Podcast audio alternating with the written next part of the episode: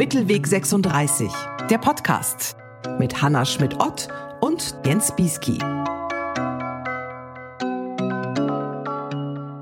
Herzlich willkommen beim Mittelweg 36, dem Podcast der Zeitschrift Mittelweg 36 und der Hamburger Edition. Ich bin Hanna Schmidt-Ott.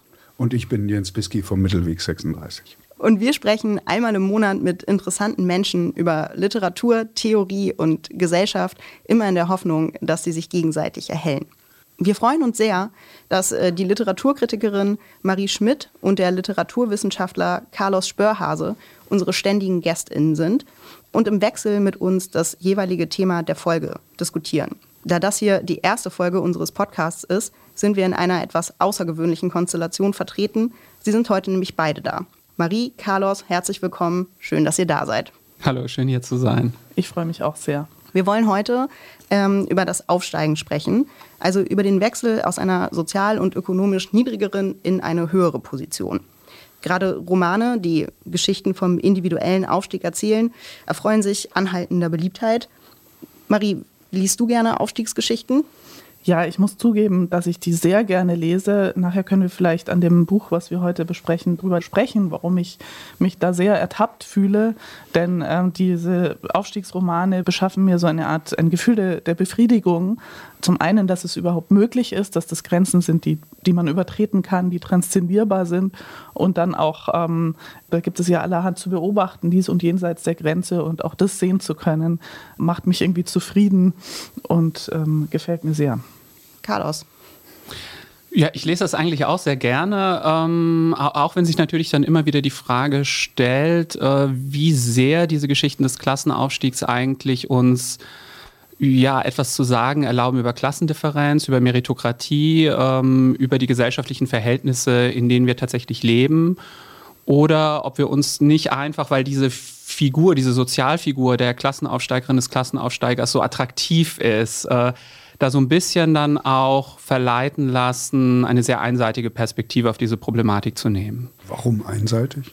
Naja, einseitig insofern, als es einfach viele gibt, die dann nicht aufsteigen und die dann insofern auch keine interessante Geschichte zu erzählen haben, zumindest keine Geschichte, die mit einer Grenzüberschreitung zu tun hat. Das ist natürlich immer sozusagen narrativ gesehen sehr, sehr attraktiv, Grenzüberschreitung.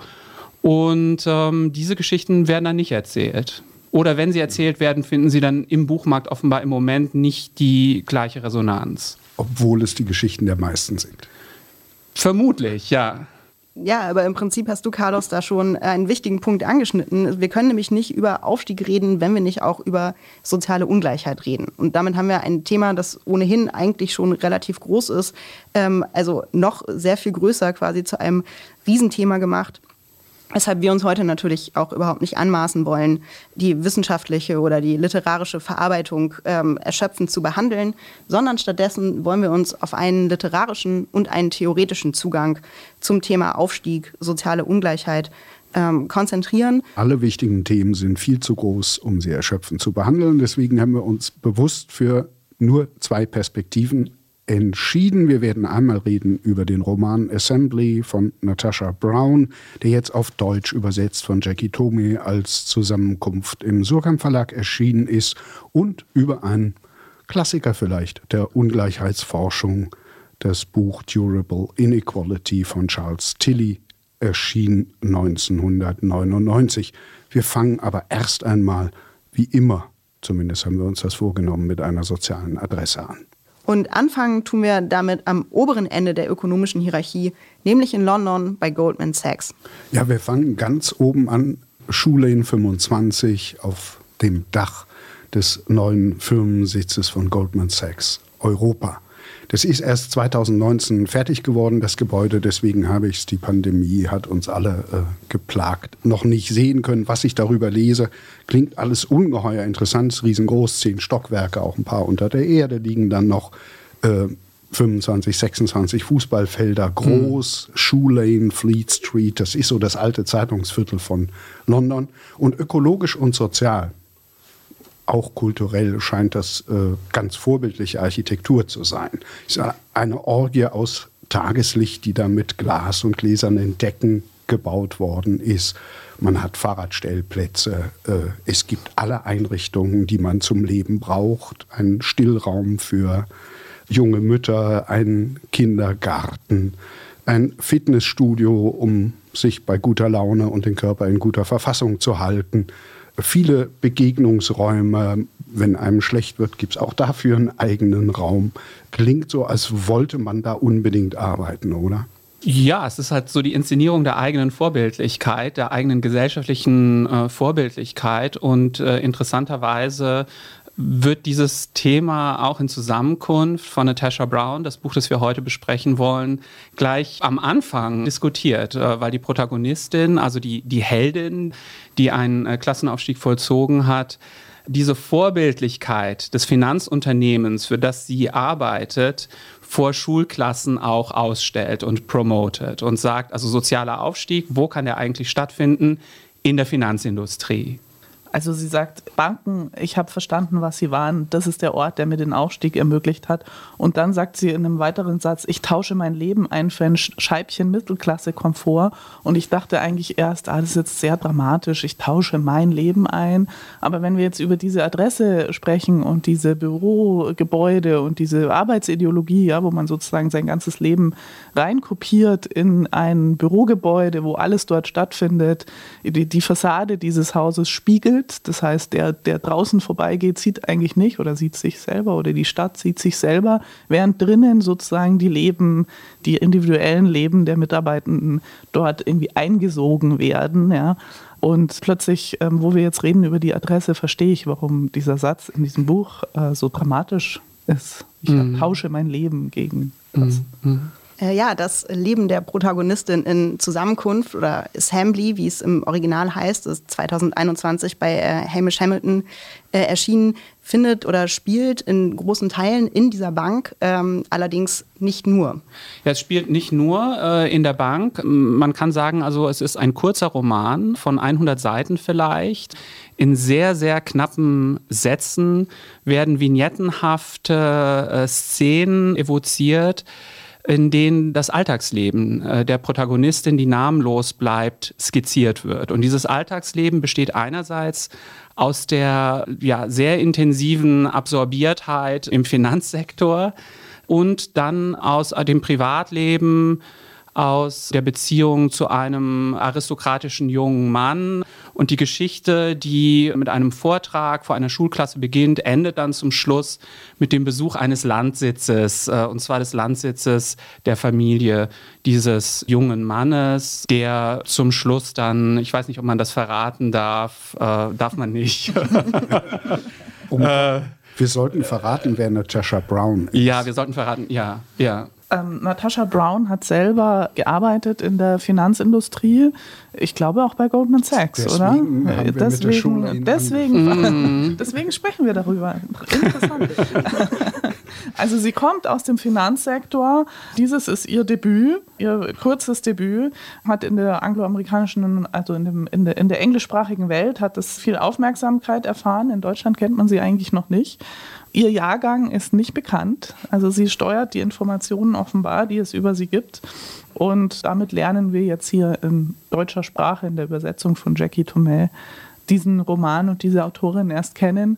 Und das ist ja eine ungewöhnliche Autorenbiografie, dass aus einem, sagen wir mal, besser dotierten, richtigen Beruf ähm, Autorinnen übergehen zur Literatur. Sie hat, was ich bewundere, Mathematik in Cambridge äh, studiert und dann äh, ja. äh, halt erst im Finanzsektor angefangen. Und als Plumtree Court, der neue Firmensitz von Goldman Sachs, fertig war, hat sie gesagt, nee, jetzt schreibe ich erst mal. Was vielleicht eine gute Idee ist. Ich meine, diese Bürogebäude haben sich ja als fatal herausgestellt, als die Pandemie kam und alle standen plötzlich auf der Straße oder in ihren eigenen privaten Wohnungen und wussten gar nicht mehr, wie das geht, so ein eigenes Leben. Ja, diese Adresse ist, glaube ich, auch deswegen interessant, weil sie die Frage aufwirft, also sowohl für die Protagonistin des Romanes als auch für die Autorin Natasha Brown, ob nicht vielleicht tatsächlich die Finanzindustrie in bestimmten Bereichen eine höhere soziale Durchlässigkeit hat, als beispielsweise der Literaturbetrieb. Ne? Also möglicherweise gibt es, sagen wir mal, bestimmte technische Berufe oder Berufe, die eine bestimmte technische Kompetenz erfordern, die, die dann eher ermöglichen, einen äh, sozialen Aufstieg zu vollziehen, als andere, wo die Kriterien viel, viel weicher sind und es viel mehr sozusagen auch auf eingekörperte Form irgendwie des sozialen Umgangs dann ankommt. Wobei ja in diesem Roman auch äh, sie protokolliert eigentlich die Bedingungen, zu denen dieser Aufstieg möglich ist. Also ja. es ist vielleicht interessant zu sagen, dass das eine Ich-Erzählerin ist, deren Namen und, und genaue Demografie man aber auch nicht so erfährt, zumindest nicht auf den ersten Blick, sondern was man eigentlich sieht, sind die fremden Blicke auf sie oder die Erwartungen, die an sie gerichtet werden. Also die Erwartungen männlicher Kollegen, irgendwie verfügbar, irgendwie einsehbar zu sein, körperlich und äh, sozusagen als Mitarbeiterin, ja, als Struktur sozusagen oder die Erwartungen auch klassenhöherer Menschen, äh, dass sie die Figur der Aufsteigerin irgendwie repräsentiert, auch zum Gewinn der Leute in der Mittelschicht und in der Oberschicht. Es ist anzunehmen, dass die Protagonistin schwarz ist und das erfährt man aber nur, indem sozusagen sie den Ressentiments von weißen Kollegen mit den Ressentiments zu tun hat, von Leuten, die sagen, ist schon ein bisschen unfair, was ihr macht mit Affirmative Action und so, ja. Also die wollen, dass sie zugibt, dass sie irgendwie eigentlich von ihren Nachteilen Vorteile hat, so. Und diesen Erwartungen zu entsprechen, ist, glaube ich, die Bedingung, oder? Für diesen Aufstieg, den sie geschafft hat. Also sie ist schwarz, sie ist eine Frau und sie ist in extremer Armut groß geworden, wie sie selber sagt. Und ich gebe ja Carlos recht, in der Finanzindustrie spielen Vorurteile angeblich nicht so eine große Rolle weil Geld kümmert sich nicht um Vorurteile. Auf der anderen Seite ist sie ständig damit konfrontiert. Also der Roman besteht ja aus vielen kleinen Szenen, in der ihr immer gesagt wird, wer sie wirklich ist. Und sie fragt sich dann auch immer, wer bin ich denn? Und im Grunde ist es auch die Geschichte einer Ich-Auslöschung, oder nicht? Ja, es ist die Geschichte einer, wie Marie schon sagte, also wie einer vollständigen Integration in bestimmte Arbeitszusammenhänge, sodass man den Eindruck hat, es bleibt eigentlich nichts übrig. Es gibt keine Reserven mehr. Es gibt keine Reservate eines anderen Lebens, sondern man hat sich vollkommen hineinsozialisiert in dieses sozusagen Finanzwesen und kann sich eigentlich auch gar nicht mehr richtig vorstellen, wie ein Leben außerhalb dieser Strukturen aussehen sollte. Insofern auch so eine Art von, wie soll man sagen, also ein, ein Erfolg, äh, der aber zugleich eine Sackgasse ist, weil es eigentlich keine Möglichkeit gibt, auszubrechen. Also die Protagonistin bekommt eine Krebsdiagnose und entscheidet sich dann an einem bestimmten Punkt des Buches, auf eine Behandlung zu verzichten und berichtet, dass sie im Grunde diesen Verzicht versteht auch als eine letzte Möglichkeit, dieses Leben nicht fortzuführen. Und da kann man sich natürlich die Frage stellen, was bedeutet das eigentlich, wenn die Selbstauslöschung zum Schluss die einzige Möglichkeit ist, die man sich eines, also die, eines alternativen Lebens, die man sich überhaupt noch vorstellen kann. Und ich glaube, das spielt eine entscheidende Rolle, dass diese Diagnosesituation ja auch wieder eine Situation der Erwartungsformulierung ist. Ja, also das ist die Ärztin, die sagt, sie wollen doch sicher überleben. Sie wollen doch sicher jetzt eine verantwortungsvolle Patientin sein. Sie wollen doch sicher weiter für ihre Familie da sein. Sie wollen es doch gut machen. Sie wollen gesund sein. Ja, sie wollen auch attraktiv äh, sozusagen da durchkommen. Und sie formuliert an einer Stelle, dass ähm, sie, indem sie diesen Erwartungen entspricht, das ist wie gesagt die Bedingung für ihren Aufstieg, das ist die Bedingung dafür, dass sie dort ist, wo sie ist, aber sie formuliert, dass sie zur Mittäterin wird, also eine, das ist eine Mittäterschaft dieser Erwartungsentsprechung an den schlechten Strukturen oder ich meine, unwertend gesagt, ja, an den Strukturen, in denen sie ist und die diese Erwartungen, die sie als entfremdend und für sich falsch empfindet, an diesen Strukturen arbeitet sie mit und ist die Mittäterin dieser Erwartungen und in einem sehr existenzialistischen Move, würde ich sagen, sagt sie dann, okay, da gibt es nur einen Weg und dann sagt sie sowas wie, nichts ist auch eine Entscheidung. Ja? Also ich mache nichts gegen diese Krebserkrankung und das ist jetzt das erste Mal, dass ich eine Entscheidung mhm. in diesen Strukturen treffen kann. Mittäterin ist sie ja auch in so einem Empire, in den Strukturen eines gewiesenen Empires mit kolonialer Vergangenheit, wo sie dann sehr scharf darüber redet. Was mir an dem Roman besonders gefällt, ist, dass sie in kleinen Szenen all diese Konflikte, über die wir ja jetzt hier notwendig so abstrakt reden, darstellt. Meine Lieblingsszene, sie kommt also zu ihrem Freund. Ich sehe da immer Downton Abbey vor mir, aber das kann an mir liegen, in einem wunderbaren äh, Landsitz. Und dann begegnet ihr so ein Arbeiter, der trägt einen Klapptisch oder irgendeinen Tisch, um eine Party vorzubereiten, vor sich und guckt sie an und sagt, ey, äh, schöne Frau, ist das fair? Sie äh, liegen hier in der Sonne und ich muss schuften. Und sie findet diesen Typen, diesen Arbeiter ungeheuer furchtbar. Aber egal wo sie ist, sie wird ständig mit so einer kategorialen Abwertung konfrontiert. An der Stelle habe ich nachgedacht über den Begriff Klassenverräter. Denn wer ist in der Stelle der Klassenverräter oder die Klassenverräterin? Ist sie das? Äh, also er adressiert sie ja so, so, ich sehe, wir sind hier irgendwie Buddies, du verrätst sozusagen unsere, die, die arbeitende Klasse, oder ist er der Verräter, weil er verrät sozusagen ihren Aufstieg, ihre Angleichung an die neue, die andere Klasse? Äh, ja, das finde ich eine schöne Referenz. Ich glaube, es gibt auch eine Szene, in der sie beschreibt, wie die äh, gebildeten, intellektuellen, politisch involvierten Freunde ihres Boyfriends ihr eben auch mitteilen, dass ihr Lebensweg ihrer Community und äh, deren Entwicklung nun wirklich nicht zuträglich wäre. Und der Vater ihres Boyfriends fragt sie, du müsstest doch da jetzt eigentlich dich in der Labour Party engagieren und so. Und sie sagt, nee, ich bin hier Bank, Finanzwesen und so, ja. Was von ihr erwartet wird, dass sie es ausagiert und politisch fruchtbar macht. So. Aber Aufstiegsgeschichten haben ja oft auch sowas von Märchengeschichten. Also man kann sich damit trösten. Ich finde hier nicht. Man hat das, also ich hatte das Gefühl beim Lesen, ich kann mich mit der Figur nicht identifizieren, ich kann mich da nicht einfühlen. Ich bekomme einfach nur kalt eine Welt vorgeführt. Ist es euch auch so gegangen?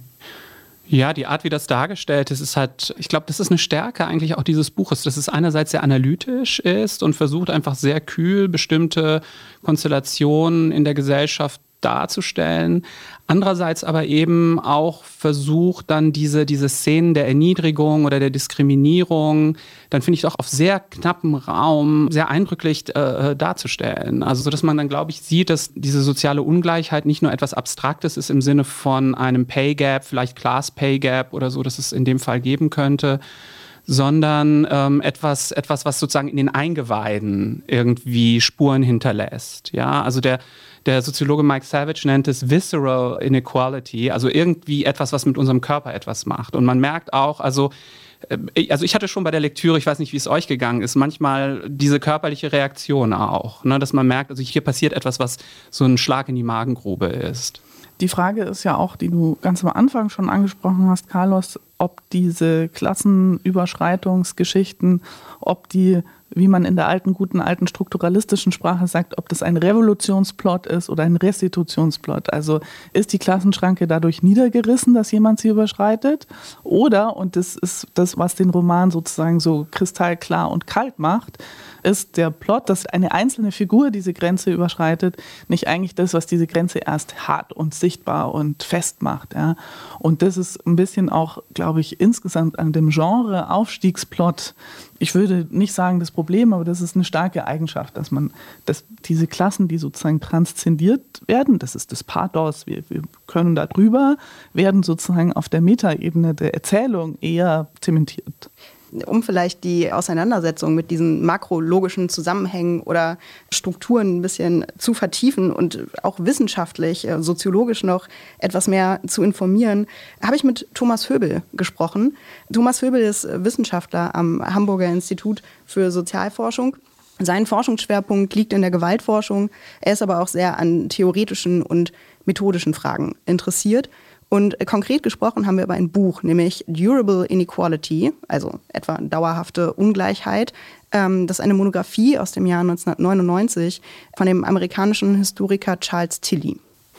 Ja, in seinem Buch äh, befasst Charles Tilly, der, den alle ja nur Chuck genannt haben, äh, mit der Frage, wie soziale Ungleichheiten eigentlich fortbestehen und sich verfestigen, was gleichzeitig die Frage einschließt, wie sie entstehen. Ihn treiben dabei zwei Dinge an. Man könnte auch sagen, er hat zwei zentrale Ausgangspunkte.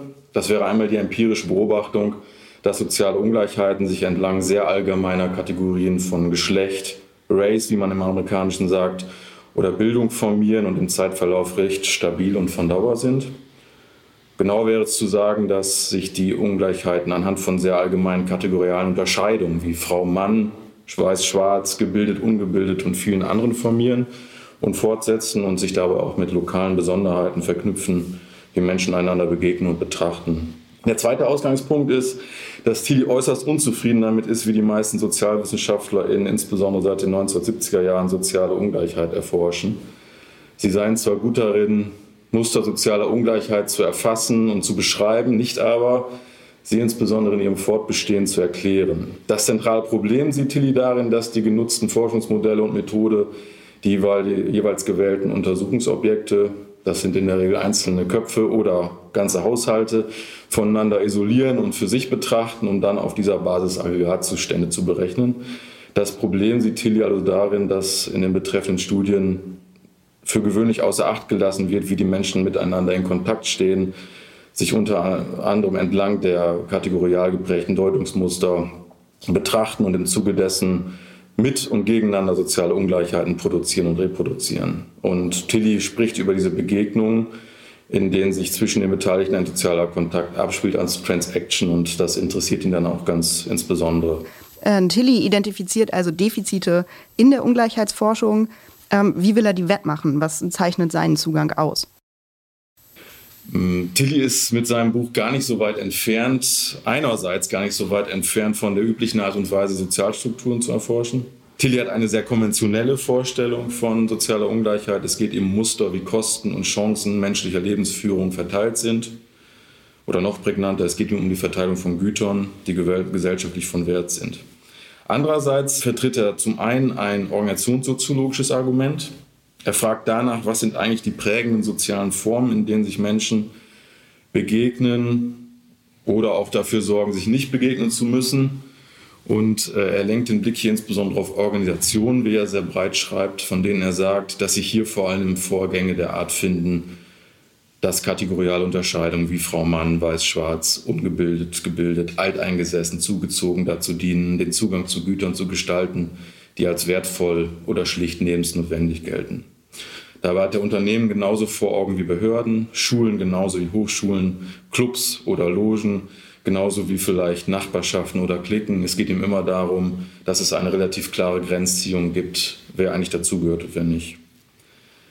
Interessant ist, er, ist dabei, dass er sich eines Arguments bedient, das, mit dem er sich locker an die Organisationstheorie anlehnt, dass nämlich die Zugangskontrolle in Organisationen zu Gütern und Positionen dazu dient, handfeste Probleme zu lösen, die erst einmal recht wenig mit sozialen Ungleichheiten zu tun haben. Zum Beispiel mit Fragen der Nutzung knapper Mittel, der Koordination untereinander oder auch der Motivation, bestimmte Dinge zu tun, die man nicht tun würde, wenn man nicht dieser Organisation angehört. Dass diese Zugangskontrolle dann selbst wieder Probleme aufwirft, die dann oftmals mit Hilfe kategorialer Unterscheidung bearbeitet werden, führt dann tatsächlich zu einer Verstetigung sozialer Ungleichheit. Sie kommt ins Rollen und äh, wenn dann besonders viele Organisationen die gleichen Kategorien zur Problembearbeitung nutzen, ja, dann hat man schon ein erstes Muster der Verfestigung. Und jetzt ist es ja so, dass Tilly auf vier grundlegende Prozesse bzw. Äh, Mechanismen aufmerksam macht, durch die sich soziale Ungleichheit, insbesondere organisationsbasiert, ähm, formiert und verstetigt. Ja, da muss man äh, vielleicht erstmal sagen, dass Tilly zwei Typen von Mechanismen unterscheidet. Also einmal hat er solche vor Augen, die soziale Ungleichheiten verursachen. Und zum anderen gibt es solche, die soziale Ungleichheiten verstetigen oder verfestigen. Zu den verursachenden Mechanismen zählt der Exploitation und Opportunity Hoarding. Exploitation ist im Grunde das alte Marxische Argument, dass wenige, die in der Regel gut untereinander vernetzt sind, in der Lage sind, vielen anderen einen Teil ihrer Arbeitserträge abspenstig zu machen, ohne dass die vielen großartig dagegen aufbegehren, warum auch immer sie das nicht tun. Opportunity Hoarding erinnert dagegen an eine Denkfigur, die Max Weber bekannt gemacht hat, soziale Schließung. Die einen schließen andere vom Zugang zu begehrenswerten Gütern und Positionen aus indem sie sich zusammenschließen sich darin dann unterstützen oder sich darin unterstützen, selbst Zugang zu diesen Ressourcen zu haben.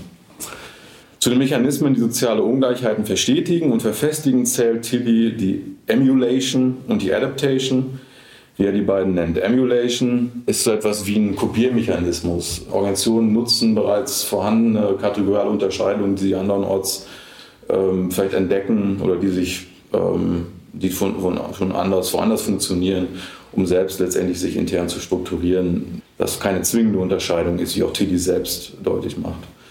Ja, und Adaptation schließlich sind Mechanismen und ist ein Bündel von Mechanismen, die darin bestehen, dass Menschen sich mit den bestehenden kategorialen Unterscheidungen einrichten. Sie entweder selbst nutzen, um vielleicht auch selbst Vorteile dazu zu gewinnen oder in einem Mindestmaß irgendwie auch die Güter zu erlangen oder Positionen zu erlangen, die sie benötigen. Aber die sie vielleicht auch einfach nur ertragen und dann durch auch zu ihrer Reproduktion erstmal beitragen. Ich musste ja zum Beispiel an Heinrich Manns, der Untertan, denken, der, das vielleicht das passende Buch dazu ist, so einen Adaptionsmodus zu beschreiben sich in einer bestimmten Gesellschaft so zu verhalten, dass man vielleicht selbst Vorteile aus einer sehr starken hierarchischen Unterordnung zieht und gleichzeitig dann eben nach unten auch weitertritt.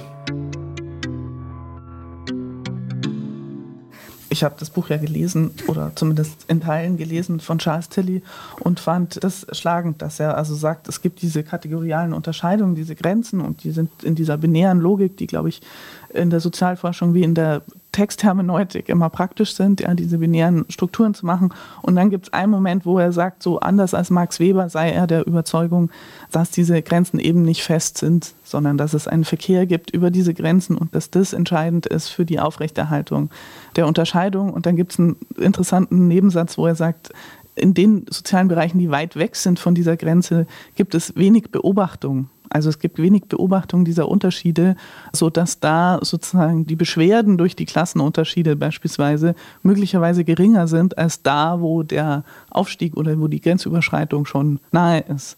Das fand ich eine interessante, schlagende Beobachtung zu diesem ja aus Deutungsgründen sinnvollen kategorialen Unterscheidungen. Also Marie, wenn ich dich richtig verstehe, sind wir wieder in gewisser Weise an unserem Ausgangspunkt. Literatur beschäftigt sich mit diesen Aufstiegsgeschichten an den Grenzen, mit dem Grenzverkehr, mit dem sozialen Grenzverkehr, wenn ich das mal so nennen kann, weil das das Spannende ist und Literatur im Regelfall nicht langweilen will. Aber es gibt Zonen, in denen diese Unterscheidungen zwar auch präsent sind, aber nicht so eine entscheidende Rolle spielen. Und über die gibt es relativ wenig Geschichten, weil ihnen die Spannung fehlt weil auch handlungslogisch sozusagen da diese Unterscheidungen nicht so eine Rolle spielen. Ich meine, wie Thomas Höbel vorhin gerade gesagt hat, ist ja die Idee, dass man hier erforscht, sozusagen nicht die einen sind eben arm und die anderen sind eben reich und so, so, sondern welche in der sozialen Interaktion, welche Rolle das spielt. Und die These ist, glaube ich, wenn ich es richtig verstanden habe, dass auch das, was diese Systeme der Unterscheidung stabil macht, ist, ist, dass sie eben handlungslogisch, also für die Praxis, ja, diese Unterschiede diese Ungleichheit irgendwie wichtig ist. Eine Lösung ist irgendwie auch für bestimmte Probleme.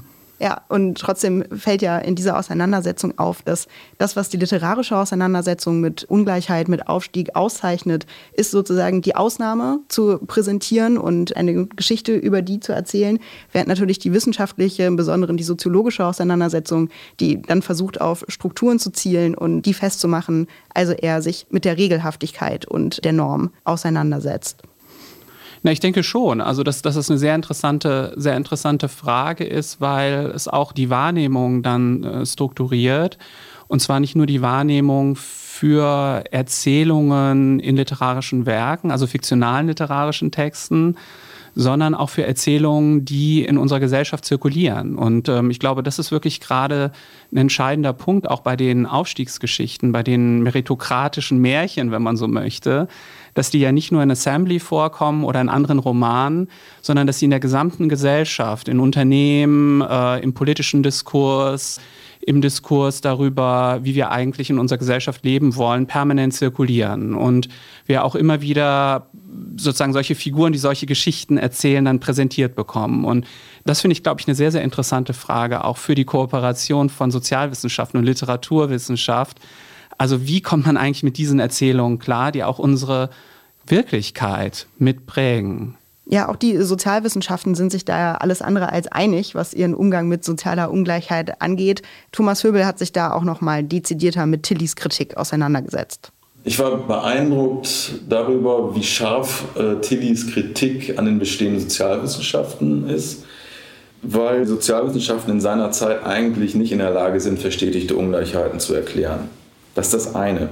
Und auf der anderen Seite finde ich es beeindruckend, dass er dann doch sehr fast schon traditionelle oder tradierte Konzepte der Sozialforschung benutzt, Exploitation oder soziale Schließung, um dann eigentlich deutlich zu machen, dass, wie sich diese Frage bearbeiten lässt. Er macht dann aber auch deutlich, dass es er spricht dann von einer passenden Ontologie, die man benötigt. Also nicht nur auf Individuen zu schauen oder große, vielleicht unpersönliche Kollektive, sondern ihm geht es darum, auf Transactions zu schauen, also auf die sozialen Beziehungen, Relations, die die Beteiligten miteinander unterhalten, um von da ausgehend dann auch diese Konzepte, die er in der Geschichte der Sozialtheorie auffindet, dann fruchtbar zu machen für die Erklärung. Du, Thomas, hast ja selber erst kürzlich ein Buch von Charles Tilly herausgegeben. Es trägt den Titel Why? Was passiert, wenn Leute Gründe angeben und warum? Vielleicht auch vor diesem Hintergrund. Wie gut ist Durable Inequality denn gealtert? Naja, wenn man jetzt, glaube ich, die Exemplare in Universitätsbibliotheken einsammeln würde, dann würde man wahrscheinlich feststellen, meisten sind in good condition, nicht besonders viel gelesen, lassen sich vielleicht sogar noch ganz gut verkaufen. Aber das ist vielleicht ganz gar nicht die Frage, die gemeint ist, sondern die Frage zielt ja vielleicht darauf ab, was man aktuell mit dem Buch machen kann. Und ich würde tatsächlich mal zuspitzend sagen, es ist eigentlich das Buch der Stunde, weil Tilly einen konzeptionalen Rahmen bietet, um sich mit so vielen Fragen sozialer Ungleichheit zu befassen, die nicht nur momentan, aber auch gerade momentan virulent sind. Ich mache einfach mal eine Liste. Black Lives Matter würde mir einfallen. Der Umgang mit dem kolonialen Erbe in Europa. Äh, die weltweite Verteilung von Impfstoffen Frauenquoten in Unternehmen oder in Parteien, Pay Gap zwischen den Geschlechtern, Einwanderungspolitik und die harsche Sicherung, in Anführungszeichen, der EU-Außengrenzen oder wer darf und soll wie viel Fleisch verzehren und, und, und. Immer spielen Organisationen und ihr Umgang oder ihr kategorialer Umgang mit Personen eine Rolle und sind deswegen auch, wenn man so will, Verteiler dessen, wer da gewissermaßen welche Position einnehmen kann, welche Güter erreichen kann und vielleicht auch welche welche Standpunkte vertreten kann. Also ich würde sagen, wer sich mit diesen Themen befasst, tut gut daran, mal einen Blick in das Buch zu werfen. Also neben Charles Tilly, Durable Inequality, jetzt Natasha Browns Assembly, gerade im Surkamp Verlag als Zusammenkunft erschienen, lesen. Aber die Frage ist, wenn uns Ungleichheit als Thema erhalten bleibt und wenn die Lust an Aufstiegsgeschichten nicht geringer zu werden scheint, was erwartet ihr was von der Sozialforschung? Was soll die behandeln? Was würdet ihr da gern besprochen, untersucht, diskutiert sehen? Also ich warte sehr dringend auf das Buch, das mir erklärt, wie die Corona-Politik oder der politische Umgang mit der Corona-Krise interagiert hat mit sozialen Unterschieden. Also wie sehr unterschiedlich, zum Beispiel verständlich politische Maßnahmen in dieser Globalkrise waren. Mal abgesehen davon, dass die Politik unterschiedlich war in unterschiedlichen Orten, aber wie in Wirkung, aber auch in der Ansprache unterschiedlicher Sozialschichten diese Politik, wie sie gelagert war, ob es ein politisches Bewusstsein dafür gab, dass es Unterschiede gibt darin, wie diese Politik wirkt. Ja, ich glaube, es gibt sehr viele hochinteressante Texte, die jetzt in jüngerer Zeit erschienen sind und die sich dieser Problematik annehmen. Also eine Frage, die mich sehr interessiert und die jetzt Mike Savage auch in seinem neuen Buch The Return of Inequality diskutiert, ist die Frage der Langfristigkeit von Ungleichheit. Also gerade in dieser Verknüpfung von Geschichte und von Sozialforschung, welche Formen von Ungleichheit persistieren über sehr lange Zeiträume und tragen sich dann zum Beispiel auch familiär fort. Und wie kann man das eigentlich gut beschreiben? Also Sam Friedman, ein Soziologe in London, hat zum Beispiel sehr schön rekonstruiert, dass viele Personen, die sehr erfolgreich sind und privilegiert eigentlich sind sozial, sehr gerne in Großbritannien Aufsteigergeschichten von sich erzählen. Das heißt, man kramt dann irgendeine Großmutter, die als Kind in der Mühle gearbeitet hat, aus um irgendwie genau diese Aufsteigergeschichte, die wir alle so attraktiv finden, erzählen zu können. Aber wenn man sich das soziologisch ansieht, hat da jemand dann sehr, sehr genau einen, sozusagen einen bestimmten Strang der eigenen Familiengeschichte herauspräpariert, um diese Erzählung dann auch bringen zu können. Und dagegen dann vielleicht zu zeigen, also wie bestimmte Formen des Privilegiertseins sich dann doch durchhalten, finde ich sehr interessant. Jetzt wollen wir diese Fragen gern im Hinterkopf behalten ja. für nächste Podcasts. Vor allem aber wollen wir den Zuhörerinnen und Zuhörern sagen, was es schon gibt. Jetzt gibt es tausende Bücher über Ungleichheit und Aufstiegsgeschichten. Was sollte man, liebe Marie, lieber Carlos, unbedingt lesen? Was ist der kleine Kanon? Also ich würde sagen, wir fangen an zu lesen bei dem von Philipp Otto Runge tradierten Märchen vom Fischer und seiner Frau aus Grimms Hausmärchen, gelesen als archetypische Warnung vor der Hybris, sich vor dem eigenen zugedachten sozialen Ort wegzuwünschen, dieser ambitionierten Frau, die erst ein Häuschen will und dann Kaiserkönig und dann wie Gott sein und dann heißt es am Ende und sie sitzt wieder in ihrem alten Pisspot. Ja, eine andere Möglichkeit, sich dieser Thematik anzunähern, wäre das Buch Zwischen den Klassen von Chantal Jacquet, einer französischen Philosophin, die selbst eine Aufsteigergeschichte durchlebt hat und mit einem philosophischen Instrumentarium versucht, diese Sozialfigur der Klassenaufsteigerin, des Klassenaufsteigers zu beschreiben und sich dabei interessanterweise auch sehr stark literarischer Texte bedient eine Geschichte, die wir, glaube ich, alle kennen in ihren verschiedenen Versionen. My Fair Lady und Pretty Woman und so weiter ist das Thesenstück Pygmalion von George Bernard Shaw, in dem zwei Sprachforscher wetten, dass sie es schaffen, einem Blumenmädchen durch Habitus und Dialekt also das Abgewöhnen von Dialekt beizubringen, sich zu benehmen wie eine Herzogin. Und es gelingt auch, und dann ist es interessanterweise eine ältere Frau, die Mutter des einen Sprachforschers, die sagt, und dann, was wird dann aus ihr, wenn ihr eine Herzogin aus ihr gemacht habt? Ihr habt ihr beigebracht, alles, was die Frauen der höheren Schichten unfähig macht, ihren eigenen Lebensunterhalt zu verdienen. Und dann wird sie das nicht mehr können. Ja, einen weiteren Titel hatte ich schon genannt, uh, The Return of Inequality von Mike Savage. Der Untertitel lautet Social Change and the Weight of the Past, also das Gewicht der Vergangenheit. Und Mike Savage versucht in dieser Studie zu zeigen, wie stark eigentlich die Vergangenheit unsere Gegenwart und unsere Zukunft prägen wird, gerade weil diese Ungleichheiten so fest sagen, in die gesellschaftliche Struktur eingelassen sind und macht interessanterweise den Vergleich zum Klimawandel und sagt, genau wie wir im, im, Bereich des Klimawandels vor Jahrzehnten Entscheidungen getroffen haben, mit denen wir jetzt leben müssen und in der Zukunft leben müssen, da können wir eigentlich gar nicht mehr so richtig was machen, haben wir auch im Bereich der sozialen Ungleichheit solche Entscheidungen in den 70er, 80er Jahren getroffen, die, die uns jetzt erstmal begleiten werden.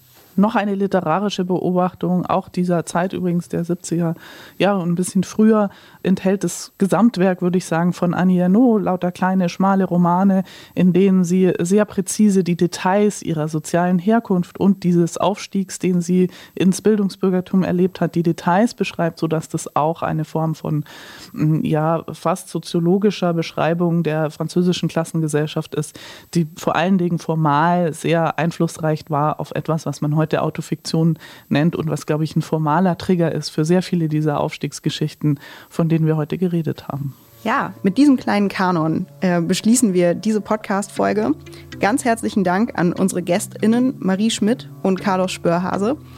Weiter geht es dann im März. Im März-Podcast werden wir mit Marie Schmidt und der Soziologin Laura Wolters sprechen, die gerade ein Buch zu kollektiver sexueller Gewalt geschrieben hat. Carlos ist dann in der April-Folge wieder dabei. Hören könnt ihr diesen und alle kommenden Podcasts wieder über alle gängigen Plattformen. Abonniert den Mittelweg 36 und schreibt uns gern, welche Themen euch interessieren. Ihr erreicht uns unter podcast.his-online.de. Die Adresse steht auch unten in den Show Notes. Vielen Dank fürs Zuhören. Wir freuen uns sehr, wenn ihr euch auch beim nächsten Mal wieder dazu schaltet. Bis dahin. Tschüss, bis nächstes Mal. Vielen Dank, dass ihr hier wart. Ich freue mich auch aufs nächste Mal. Ciao. Mittelweg 36, der Podcast mit Hanna Schmidt-Ott und Jens Bieski.